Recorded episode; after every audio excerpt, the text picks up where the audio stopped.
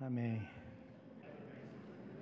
Meus irmãos, vamos orar nessa hora para nós recebermos a palavra de Deus no nosso coração. Vamos falar com Deus. Querido Deus, estamos diante do Senhor nesse momento. Temos uma gratidão tão grande no nosso coração por todas as coisas boas que têm acontecido nas nossas vidas neste lugar. Coisas que glorificam de fato o Teu nome, Senhor, nós bem sabemos disso. Que alegria que enche o nosso coração. De além de nós contemplarmos as coisas boas, nós estamos diante da tua santa palavra, que é o Senhor falando aos nossos corações. E esta palavra que traz graça, que traz fortalecimento espiritual para nós, Senhor. Depois de um ano, Senhor, que nós passamos com tantas lutas e dificuldades, tantas vitórias também, estamos aqui hoje, Senhor com nosso foco voltado para o teu filho, pessoa bendita de nosso Senhor Jesus Cristo.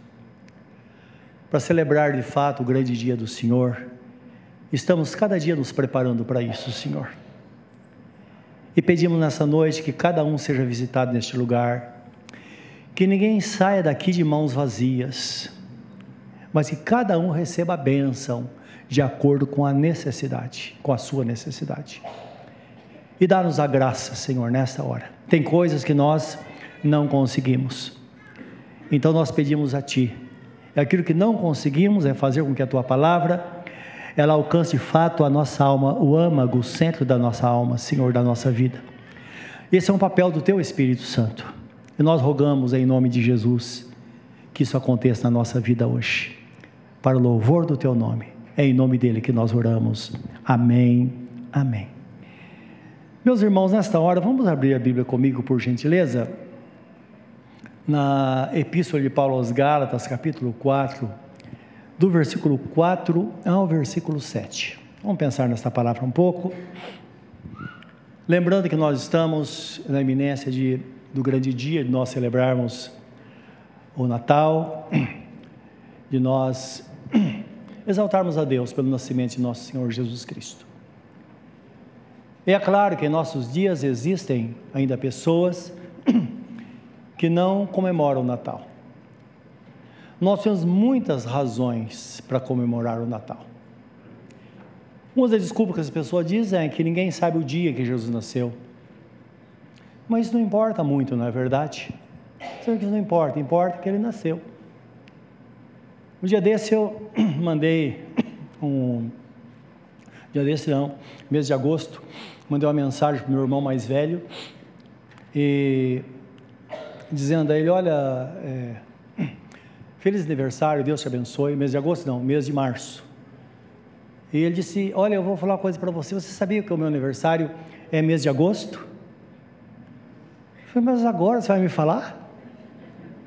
Ele tem, completou 82 anos e eu tenho é, 68. Depois de quase 70 anos, você vai me falar que nasceu mas isso não importa. Importa que todo mês de março a família celebra o seu aniversário. Então isso precisamos entender, não é verdade? O importante é nós sabermos que Jesus ele vai voltar. Ele só vai voltar porque um dia ele deu a vida por nós. E o céu foi povoado por causa disso. Então João viu milhões e milhões de salvos na presença de Deus porque Jesus um dia ele veio, ele deu a vida por nós. Ele nasceu, todos conhecemos a trajetória da vida dele, o que ele sofreu por nós. Morreu, ressuscitou, está sentado à destra de Deus Pai Todo-Poderoso.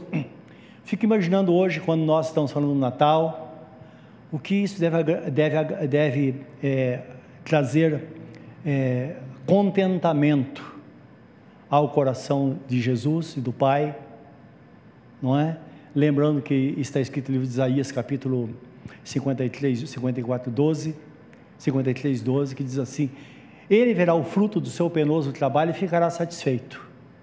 Porque o meu justo, com a sua justiça, ele justificou a muitos. Então eu fico imaginando ele, a, essa satisfação em dizer: Olha, valeu a pena. Olha quanta gente se lembra de mim, de tudo que eu fiz, não é? Então, isso que nós vamos guardar no nosso coração. E o texto fala assim: Vindo, porém, à plenitude do tempo, Deus enviou seu filho, nascido de mulher, nascido sob a lei, para resgatar os que estavam debaixo da lei, a fim de que recebêssemos a adoção de filhos. E porque vós sois filhos, enviou Deus ao nosso coração o espírito de seu filho que clama: Abba, Pai. De sorte que já não és mais escravo, porém filho, e sendo filho, também herdeiro por Deus, ou herdeiro de Deus. Amém. Essa última parte, a propósito, quero uh, explicar um pouquinho sobre isso, né, fazer você lembrar disso, que o texto fala que é, nós somos filhos de Deus, Deus enviou o seu Filho, deu a nós o seu Espírito Santo, para que nós, através da presença do Espírito Santo, nós pudéssemos é, clamar Abba Pai. Ele diz porque nós não somos escravos, somos filhos. Ele nos deu o espírito de adoção. Então, toda a palavra bíblica existe uma causa, porque ela foi escrita. Então, nesse caso, a explicação do apóstolo Paulo, ele está dizendo assim: olha, na verdade, todos vocês estavam perdidos, e a lei dizia, por isso que fala acerca da lei, a lei dada por Deus dizia que uma família ela podia se dirigir ao pai com esse, nesses termos, dizer Aba Pai, quer dizer paizinho amado, paizinho querido, palavra carinhosa. Mas para que isso acontecesse, existiam dois, dois, é, duas exigências. A primeira é que se, for um filho, se fosse um filho legítimo, ele poderia fazer isso com o pai. Ou então um filho legitimamente adotado. Fora disso, não. Então ele fala do escravo, que vocês não são escravos. Porque na época, no ano da remissão, que era o, o, sexto, o sétimo ano, e também o quinquagésimo ano, toda família que tivesse um escravo deveria dar liberdade a esse escravo. Mas acontecia que algumas famílias se apegavam tanto aos patrões que eles não queriam ir embora, não queriam ir embora. Então o pai de família chegava e dizia: Olha, a gente ama tanto, meus filhos foram criados com os seus filhos porque existiam senhores bons que cuidavam, não é? E nós gostaríamos de ficar por aqui. Então agora eles poderiam, esse pai de família poderia é, adotar essa família, ele ia perante os juízes, eles faziam lá uma cerimônia, aí furavam uma das orelhas desse, desse escravo, punham uma, um brinco, uma sovela que eles falam, um pendente, então todos sabiam que agora eles eram escravos livres, mas que não quiseram a liberdade, não quiseram ir. Eles quiseram ficar e servir agora por amor àquela família. Só que esta família, que era adotada desta forma, ela não poderia jamais chamar o, o patrão de, de pai, ou dizer uma palavra carinhosa, aba pai não é? Porque dentro daquelas pessoas, é claro, tinha aqueles patrões que tinha lá a criança que eles adotavam, fazia parte da família, vivia ali, estava ali brincando com as crianças, como fizesse parte da mesma família, mas não podia dirigir ao Senhor com essa expressão. Por isso que o apóstolo Paulo fala: Aba Pai, somente um filho legítimo ou então um filho legitimamente adotado. Então todas as expressões elas apontavam para Jesus, para o sacrifício de Jesus e para a nossa filiação. Então, dizendo que agora nós que somos herdeiros de Deus, nós chegamos ao nosso Pai Todo-Poderoso, que até então só tinha um filho legítimo.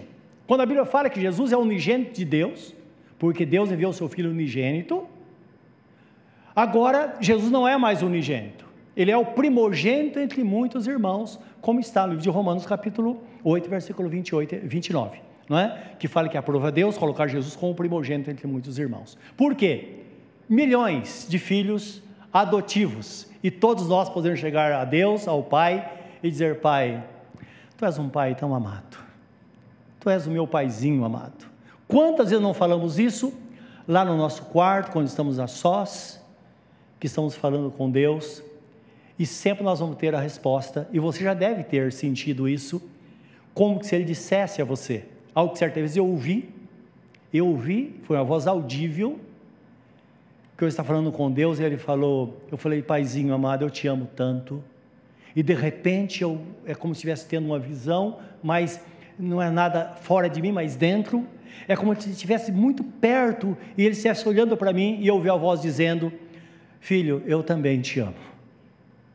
E foi uma expressão que eu nunca mais me esqueci. Foi algo extraordinário. Então, é, é, confirmando né, esta, esta verdade bíblica da nossa filiação como filhos de Deus, herdeiros da promessa, não é herdeiros da herança que Deus deixou para todos nós. Bom, o texto fala que na plenitude dos tempos, Jesus Cristo veio para nos salvar, para nos redimir, para nos livrar da perdição eterna. Então, plenitude significa uma forma completa de qualquer coisa, algo que não falta e nem sobra. Então, significa que Jesus Cristo ele veio no tempo exato, nem antes e nem depois.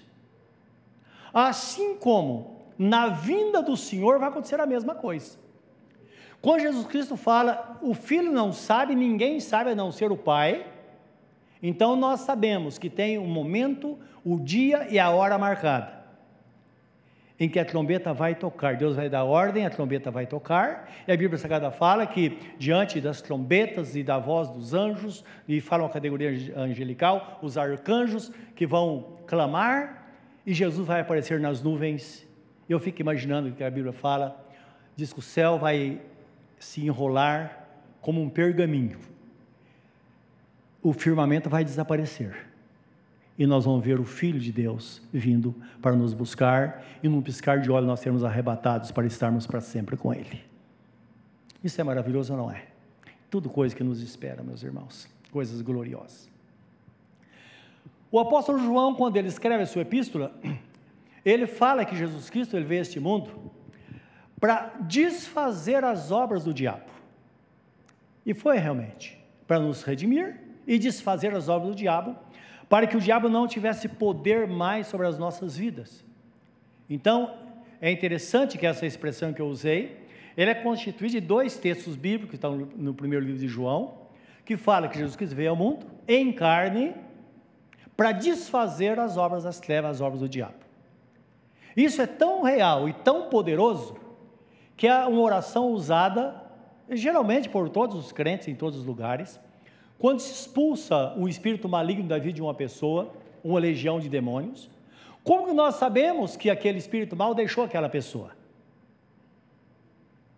Nós precisamos ter discernimento, não é? Mas nem sempre nós temos essa percepção, porque ele pode enganar.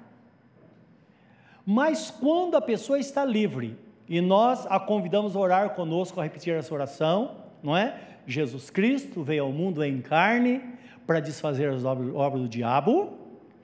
Uma pessoa endemoniada, ela não faz essa oração, por quê?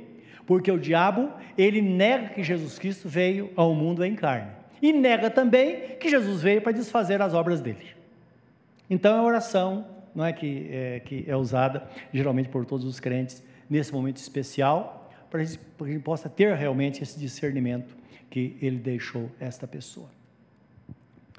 No Evangelho de João, o, o, é, no capítulo 1, versículo 14, ele fala da encarnação de Jesus. E o texto fala assim: que o Verbo se fez carne e habitou entre nós, e nós vimos a sua glória, como glória do unigênito do Pai no livro de, de Isaías, capítulo.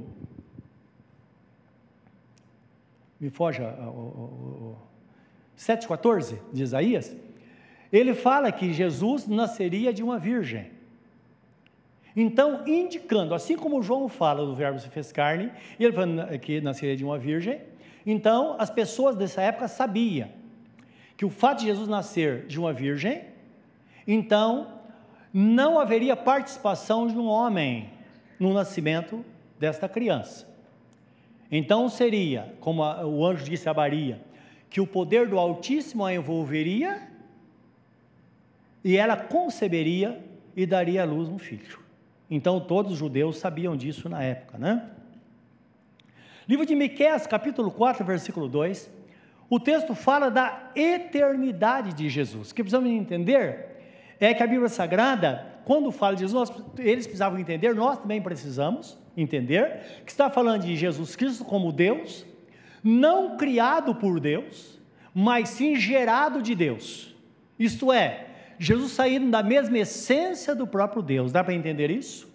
Então, Deus Pai, Deus Filho, Deus Espírito Santo, constituído num só Deus. Então, Jesus não foi criado, ele saiu do próprio Deus, como que se nós pudéssemos nos separar em três partes, não é? Corpo, alma e espírito, então a gente poderia entender de uma forma melhor.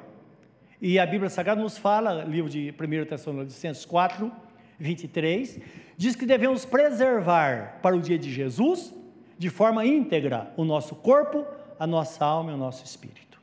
Então nós temos, conhecemos nitidamente o nosso corpo, que é o que nos move, nós conhecemos também, sabemos da nossa alma, que são nossas emoções, nosso intelecto e a nossa vontade, e o espírito, onde está a habitação de Deus. Quando Paulo, o apóstolo, escreve aos Efésios capítulo 2, versículo 1 e 2, que ele fala que nós estamos mortos em nossos pecados e delitos, mas ele nos vivificou. Então significa, ele nos deu vida. E o estar morto significa que uma pessoa sem Jesus, de fato, está morto espiritualmente, para se cumprir o que Deus disse lá no jardim do Éden: se comeres do fruto do conhecimento do bem e do mal, certamente morrerás. Então, o homem está morto espiritualmente, e quando a pessoa ela é tocada pelo Espírito Santo, que ela recebe Jesus como seu único suficiente Salvador, então esse Espírito é vivificado, e Jesus habita no nosso espírito, não na nossa alma. E como o espírito e a alma estão no nosso corpo, então ele habita no nosso corpo, por isso que está escrito que nós somos templo do Espírito Santo, templo do Deus vivente. Dá para entender isso? Então é importante entender essas coisas, por quê? Se nós conseguimos dessa forma separar o corpo, alma e espírito, e nós entendemos nitidamente, quando pensamos na Trindade, então nós percebemos, nós dá para entender, Deus agora assumindo a natureza humana e habitando entre nós através de Jesus. E o Espírito Santo, chamado Espírito de Deus, que habita no próprio Deus, habita em Jesus e habita em nós. Então, nisso está constituído a trindade, Deus Pai, Deus Filho Deus Espírito Santo, constituído num só Deus. Em Mateus capítulo 4, versículo 13, me parece, quando fala do batismo de Jesus, está nitidamente as três pessoas ali. Então, quando Jesus chega para João para ser batizado, e João não queria batizá-lo, ele disse: Olha, João, me batiza para que se cumpra toda a justiça de Deus. Porque João sentiu mal, imagine batizar Jesus. Jesus não foi batizado para perdão do pecado, ele foi batizado para mostrar para nós como se faz para estar no caminho. E disse quando ele foi mergulhado na água, então o filho foi mergulhado na água, quando ele saiu, imediatamente o Espírito Santo veio numa forma corpórea de um pombo ou de uma pomba e pousou sobre os seus ombros. Por que o pombo? Porque era um animal, um animal limpo e simples. Então, mostra a simplicidade e a pureza veio sobre Jesus. Seria a única forma de nós sabermos que o Espírito Santo veio, porque o Espírito Santo não é visto aos nossos olhos, não é? E diz que quando isso acontecia, eles ouviram a voz do céu que dizia: Este é o meu filho amado, em quem me comprazo. Ou, meu filho amado, em quem eu ou sobre quem eu estabeleço o meu plano que me dará alegria. Então nós vemos Jesus, o Filho, sendo batizado, o Espírito Santo vindo sobre ele e o Pai falando dos céus. Amém, meus irmãos? Então está aí a Trindade em ação. E eu queria ler com vocês no, no livro de Miquéias, porque é muito interessante como os profetas falavam. E para os judeus era muito difícil entender isso, não é? Como poderia acontecer de Jesus assumir a natureza humana, se tornando Deus em carne para ser mediador entre nós e o próprio Deus. Então começa dizendo em Miqueias 4:2 diz assim: "E tu, Belém Efrata". Então alguns dizem que Belém Efrata porque tinha alguma coisa a ver com a, a, a, a tribo de, de Efraim, mas outros dizem que não, não é que era um nome muito antigo que já existia nessa cidade, que é denominado desta forma. E tu, Belém Efrata, pequena demais para figurar como grupo de milhares de Judá. De ti me sairá o que há de reinar em Israel, olha só, e cujas origens são desde os tempos antigos, desde os dias da eternidade. Então, mostrando Jesus sendo eterno, ele nunca nasceu, ele foi gerado de Deus, porque se, eh, nós somos pessoas imortais porque nós nascemos, Jesus não. Jesus, ele foi gerado do próprio Deus, então ele vivia desde a eternidade. É o que mostra aqui o profeta. Isso tinha um grande significado para os judeus né, que lia essa palavra. Então, Jesus, quando veio à terra, nós sabemos que ele era 100% Deus, era o Deus Todo-Poderoso, mas também era 100% homem. Só uma coisa, meus irmãos: Jesus, ele nunca usou a sua divindade aqui na terra para curar, para abençoar as pessoas. Por isso que o profeta Isaías fala: O Espírito do Senhor Jeová está sobre mim, porque ele me ungiu para dar liberdade aos cegos, libertar os cativos e apregoar o ano aceitável do Senhor. Então o Espírito Santo estava sobre Jesus e deu ele a unção para que ele pudesse, pudesse então fazer o que fez aqui na terra, não é? Então esse era o Jesus e esse é o Jesus que nós celebramos o seu grande nascimento aqui na terra. Bom, Isaías 9:6.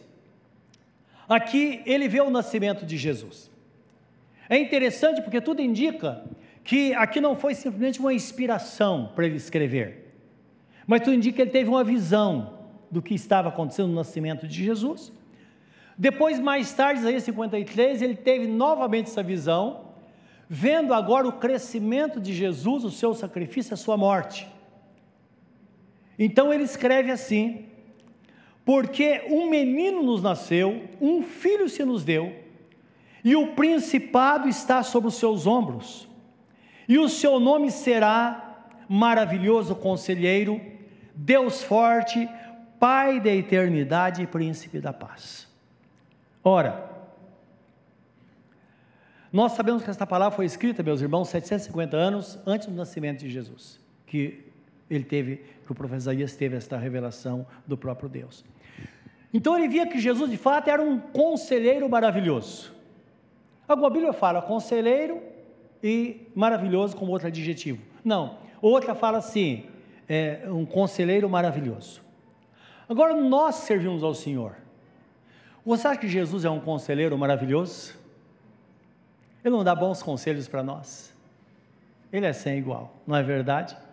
Só Ele realmente nos dá conselhos bons. O texto fala também que Ele é o Deus forte, isto é, Ele é o Todo-Poderoso, é o Deus onipotente, além de ser onipresente, poder estar em todos os lugares ao mesmo tempo, Ele é onisciente porque sabe todas as coisas. Antes de nós falarmos, Ele sabe o que nós vamos falar. Ele conhece o nosso presente, nosso passado, presente e futuro. Só Ele conhece o nosso presente, passado e futuro. O presente e o passado nós sabemos que tem outros seres por aí que conhecem, porque já, já existiu. Agora o futuro não. O futuro somente Deus na sua onisciência, só Ele conhece, não é? Então, Ele é o Deus forte, o Todo-Poderoso, Ele é o Deus onipotente. Também, também o texto fala que Ele é o Pai da eternidade. E essa palavra, meus irmãos, traz um grande benefício para todos nós como crente, no nosso comportamento diário, a nossa forma de viver. Porque nós conhecemos o, o passado e o presente. Nós temos essa visão como Deus. Deus é o Pai da eternidade, na pessoa de Jesus, significa que Ele está fora do tempo. Como nós vamos entender isso? Para Deus não tem ontem, hoje ou amanhã, Ele vê como uma coisa só. Imagine se nós pudéssemos agora estar numa altura, num avião. Está lá naquelas alturas, milhares de metros de altura, você abre a janelinha e dá uma olhada, e você vê os horizontes de um lado e do outro. É como se fosse uma coisa só. É por isso que o salmista no Salmo 113, 9 fala, eh, no Salmo 113, fala assim: Quem é como o Senhor nosso Deus? Que das alturas ele contempla os filhos do homem E ele levanta o necessitado do pó e do monturo o desvalido, ele levanta o desvalido do pó e do monturo necessitado e faz com que eles assentem entre os príncipes do seu povo. Então, ele não somente vê, mas ele cuida. Dá para entender isso? Aí nós vemos, por exemplo, a nossa vida diária, não é? Por que, que Jesus, certa vez, ele disse: Olha, se você saudar somente os seus irmãos, o que você está fazendo demais? Os ímpios também fazem o mesmo. O que ele quer dizer? Se você chegar numa casa, você deve dizer: A paz esteja nesta casa. Se esta casa for digna da tua paz, então a paz vai reinar nessa família. Se, contudo, esta família não for digna da paz, simplesmente não tem nada a ver com você. É a questão dessa família com Deus. Então significa que nós não podemos diferenciar as pessoas e o que mais as pessoas odeiam é quando nós chegamos numa casa, paz, minha querida irmã, irmã Maria. Oh, boa noite, seu João. Para o marido. Eu lembro que meu pai odiava quando as pessoas chegavam em casa e falava com ele assim, não é? Por quê? Ele sabia o lugar dele. Mas Jesus falou: não faça isso se você estende a mão, cumprimenta a, todo, a todos com a paz de nosso Senhor Jesus Cristo. Então a paz vai começar a reinar naqueles corações, porque Deus vê desta forma. Ele vê como que todos estivessem salvos mediante o conhecimento da verdade. Dá para entender isso? E se você que está servindo a Deus, lembra do seu passado. Quantas vezes Deus cuidou de você sem que você pensasse em servir a Deus? É verdade ou não é? Ele estava lá. Ele está cuidando das coisas. E tudo que nós fazemos deve, ser dessa forma. Inclusive na Bíblia Sagrada fala sobre dons ministeriais. E quando se trata de ministério, se você ouvir a definição, ministério, biblicamente falando, significa tudo que nós fazemos para abençoar aqueles por quem Jesus morreu. Às vezes nós nos enganamos, nós separamos os nossos irmãos dos demais, e nós só perdemos com isso, porque se nós formos, formos pessoas acolhedoras, certamente a pessoa amada, ela vai corresponder. Isso é real, sabe por quê? Vou contar para vocês uma experiência. Às vezes eu falo com a pastora Sandra, olha, hoje eu estava andando na rua em Ferraz e encontrei uma pessoa que eu vi há 10 anos, há 20 anos atrás. E eu sempre, quando vejo, se eu conheço, eu cumprimento, às vezes paro, cumprimento, pergunto como está. E eu brinco com ela, domingo essa pessoa vai estar na igreja. Meus irmãos, nunca falha. Não é verdade, pastora? Por quê? Jesus nos ensinou desta forma. Quando nós vemos como Ele vê, como amamos como Ele ama, então nós vamos ver as coisas de Deus acontecer na vida das pessoas, meus irmãos. Então lembra, Jesus, ele é o Pai da eternidade. Então ele nos ensina a ver o mundo e a igreja como ele vê. Por quê? Aquela pessoa que talvez você deixou em casa hoje, resmungando, porque você vê a igreja, porque a pessoa não teme a Deus, daqui a pouco ela vai estar aqui. Por quê? Por causa da promessa. Jesus Cristo diz: crê no Senhor Jesus, será salvo, tu a palavra dele não pode falhar. E eu creio piamente que ele chama uma pessoa, se essa pessoa entender o chamado e viver intensamente para Deus e praticar a sua palavra, meus irmãos, tenho certeza absoluta que não vai ficar ninguém para trás. Ele vai chamando um, vai chamando outro, outro, outro, não importa a forma, porque eu já vi caso de famílias onde lá uma pessoa nunca rejeitou a Jesus, mas às vezes na hora da morte, Deus sempre prepara alguém para falar com ela. E ela se arrepende, entrega a sua vida a Jesus, por causa da fidelidade da palavra de Deus. Amém, meus irmãos? E por causa disso, meus irmãos, Ele é o príncipe da paz. Quem é como o Senhor nosso Deus? Quem é com a pessoa de nosso Senhor Jesus Cristo? Que nos colocou neste mundo como ovelha no meio de lobos, conforme está escrito, e talvez você, que somente você da família serve a Jesus, E você diz só Deus sabe o que eu tenho passado, dá para entender isso. Mas em meio às tribulações, a paz dele está no seu coração, não é verdade? Você vê as coisas acontecendo, como diz o salmista, ainda que os montes se transtornem no meio do mar. Não importa o que aconteça, a paz de Deus, que excede todo o entendimento, sempre vai guardar os nossos corações e as nossas mentes em Cristo Jesus, porque Ele é o príncipe da paz. Amém? Guarda isso no seu coração, isso é uma verdade incontestável. No versículo 7, diz que o seu reinado não terá fim, e de fato, pensar que nós vamos reinar com Ele eternamente, meus irmãos, isso é maravilhoso seu reinado não terá fim. E a Bíblia Sagrada fala muitas vezes de Jesus, que existe um começo na nossa vida, mas não existe um fim, porque nós, Ele nos chamou para viver a eternidade. Nós somos imortais, mas a partir do momento que entregamos nossa vida para Jesus, Ele nos chama para viver a eternidade com Ele, um reino que não terá fim, um reino de justiça, como disse o apóstolo São Pedro. Isaías 53, versículo 1 a 12 o profeta Isaías é revelado a ele a humilhação de Jesus. Primeiro lá fala do nascimento, agora fala da humilhação, do seu crescimento, não é? Do seu triunfo na cruz, após o sofrimento, da sua morte e ressurreição, lembrando que está escrito em Romanos 4, 4 25, que ele se entregou pelos nossos pecados e ressuscitou para a nossa justificação. Então lá fala isso. Então o texto fala que Jesus ele foi nascendo, ou ele nasceu, como um broto de uma raiz numa terra seca. Então ninguém esperava nada. Então, quando fala a plenitude dos tempos, era um tempo vazio, de crise absoluta em todo o mundo. Então, de repente, Jesus, ele vem como um broto nascendo. Só que o texto fala que ele não tinha formosura nem aparência, ninguém o desejava. Porque ele era um homem sofrido, com dores no trabalho, lembrando que ele era um carpinteiro, e ele trabalhava muito, e ele era tão igual aos demais, que no jardim do Getsemane, quando mandaram, os, os sacerdotes mandaram prendê-lo, e os soldados disseram, mas quem? Nós não vamos saber quem ele é. Aí Judas falou: Olha, aquele a quem eu beijar, prendei-o, porque ele é o Cristo.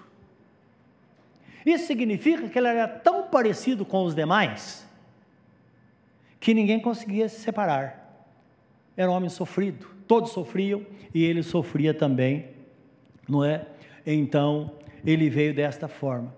Mas certamente, diz o texto em Romanos, em é, Isaías capítulo 53, 4, certamente ele tomou sobre si as nossas dores. O castigo dos traz a paz estava sobre ele, pelas suas feridas nós fomos sarados. Aprove ao Senhor moê-lo, fazendo-o enfermar.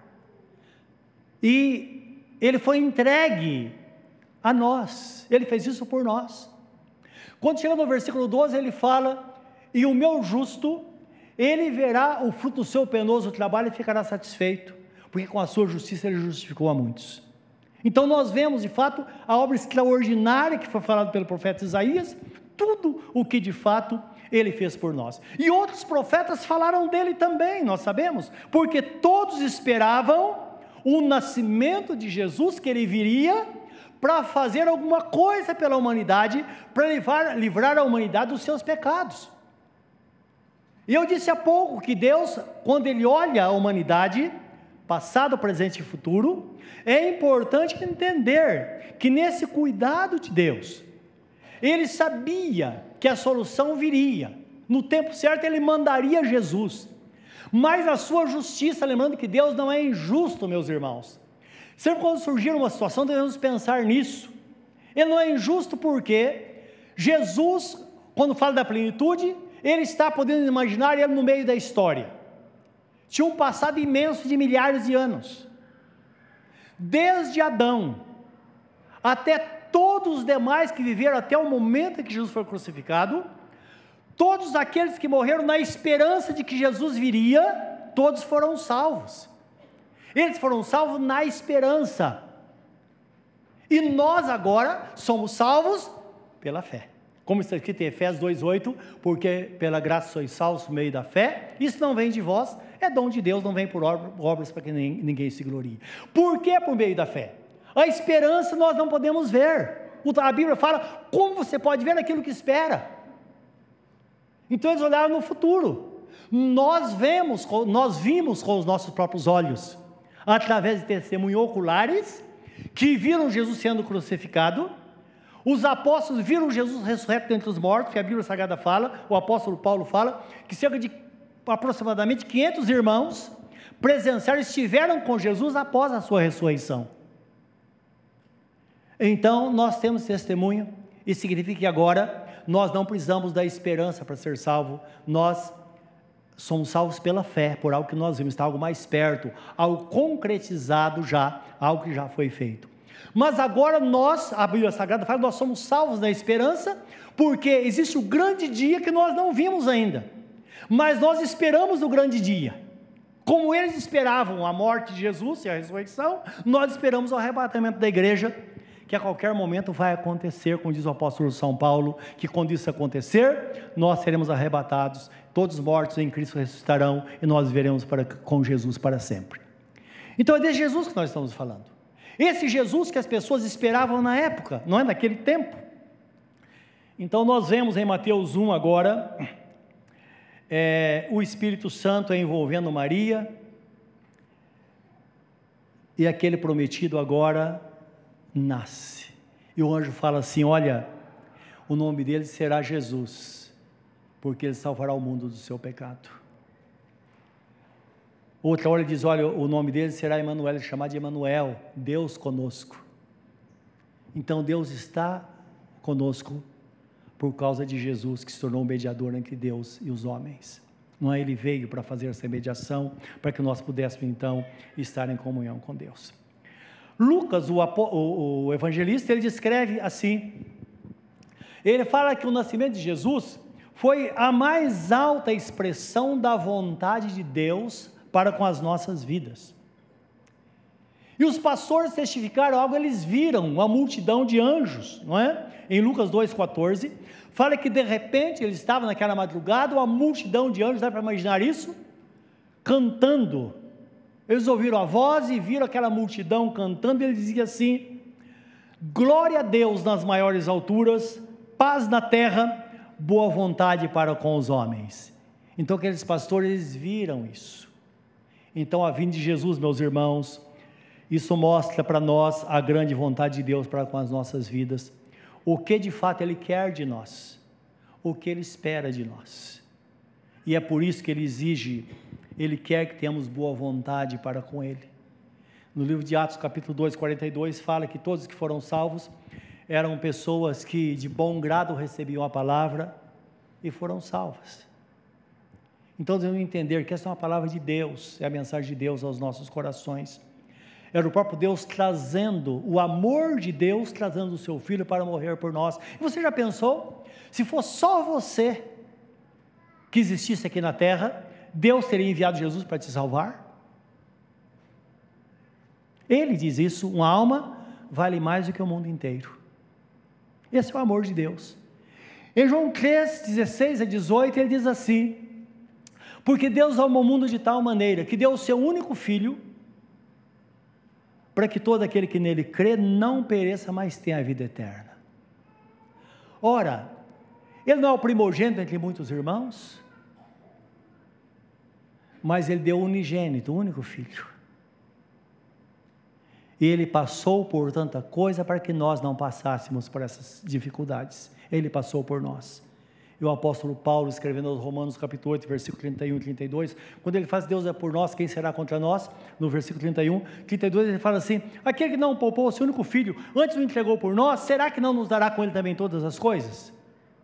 É uma pergunta para você responder para cada um de nós responder.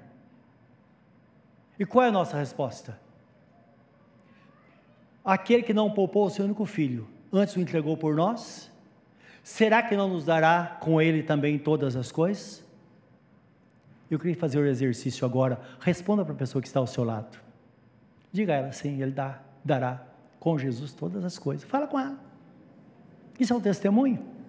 Não é maravilhoso isso? Versículo 18 de João 3 diz que aquele que nele crê não será condenado, não é condenado, não é?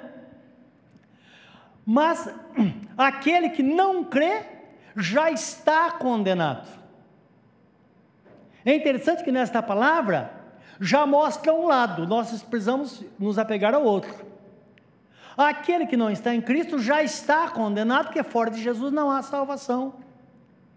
Aquele que tem o filho tem a vida, aquele que não tem o filho não verá a vida, mas sobre ele permanece a ira de Deus, diz João capítulo 3, versículo 36. Então, isso já já já está determinado.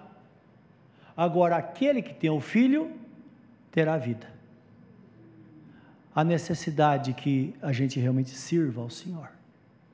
Em João 1, capítulo 11, diz que ele veio para os seus, os seus não receberam mas a todos quantos o receberam, deu-lhes o poder de serem feitos filhos de Deus, a saber que se creem no seu nome. Muitos judeus não receberam, mas Deus espera agora que eu e você temos o coração aberto para Ele. E se você está aqui nesta noite e você não recebeu Jesus como seu Salvador, receba-o, porque nele está a vida. Ele que vai dar a você uma nova vida. Em Gálatas 4, de 4 a 7, novamente voltando para nós encerrarmos esta palavra. O texto começa dizendo que na plenitude dos tempos Deus enviou o seu Filho ao mundo para resgatar, para nos resgatar da condenação eterna, para nos salvar. O texto fala para nos dar adoção de filhos aos que, neles, aos que nele creem. Para nos tornarmos herdeiros da promessa de Deus. Porque como, como somos filhos legitimamente adotados, nós somos herdeiros de Deus e co-herdeiros com Cristo. Lembra que está escrito em Gálatas capítulo 3, versículo 26 e 29? Que todos, todos nós somos filhos de Deus pela fé em Cristo Jesus, porque todos aqueles que foram batizados em Cristo são revestidos do Senhor Jesus e somos herdeiros de Deus e co-herdeiros com Cristo, porque com Ele nós vamos reinar. Então, mostrando que de fato agora nós temos e teremos esta relação, meus irmãos, com o nosso Deus. Então, a promessa de Deus aí, ela se cumpre em nossas vidas quando nós entendemos esta palavra e abrimos o nosso coração. E sabemos agora que esse tempo vai se completar. Quando esse tempo se completar e chegar à plenitude do tempo, o momento em que Deus vai enviar Jesus para nos buscar, Jesus virá para nos levar para a presença dEle. Isso é importante porque muitas vezes o nosso foco está neste mundo, nós esperamos muitas coisas neste mundo. E o apóstolo Pedro fala que não, que na verdade nós somos peregrinos e forasteiros, isto é, nós estamos de passagem aqui, meus irmãos. E a salvação está presente para que embarque nesse trem que está passando, porque vai passar. É igual o trem da manhã que sai para o trabalho. Meu tempo, quando pegava o trem aqui, é 6 e 17. Se pegasse, tudo bem. Se não pegasse, é, tinha que esperar pelo menos uma meia hora até chegar o próximo. É como um trem que está passando. Se você não embarcar nele agora, você tiver sorte, você embarca depois. Mas quando chegar o momento, aí fecha-se a porta e não haverá mais oportunidade, nós bem sabemos disso. E é isso que Deus espera de nós nesta noite que estamos aqui, meus irmãos, na presença dEle. Então a palavra fala que naquele dia nós seremos chamados.